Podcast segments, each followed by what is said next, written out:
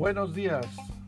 Hoy es miércoles 15 de diciembre y estos son los encabezados en los principales diarios de México. Excelsior. Hay buen ánimo mexicano pese a la pandemia. El Universal.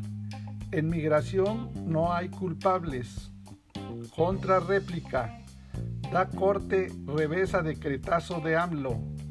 Crónica suspende la Corte el acuerdo que blinda megaobras de la 4T.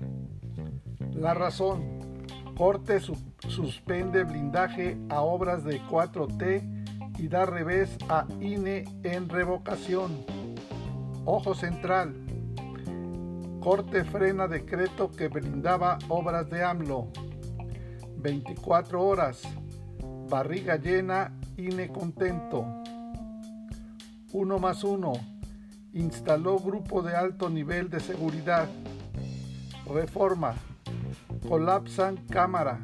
Diputados huyen. La jornada. Sanción. El INE impide el sondeo de revocación. Advierte la Suprema Corte de Justicia. Milenio. Primer tráiler con migrantes evadió revisión y avanza a Estados Unidos. El Heraldo arranca entendimiento bicentenario.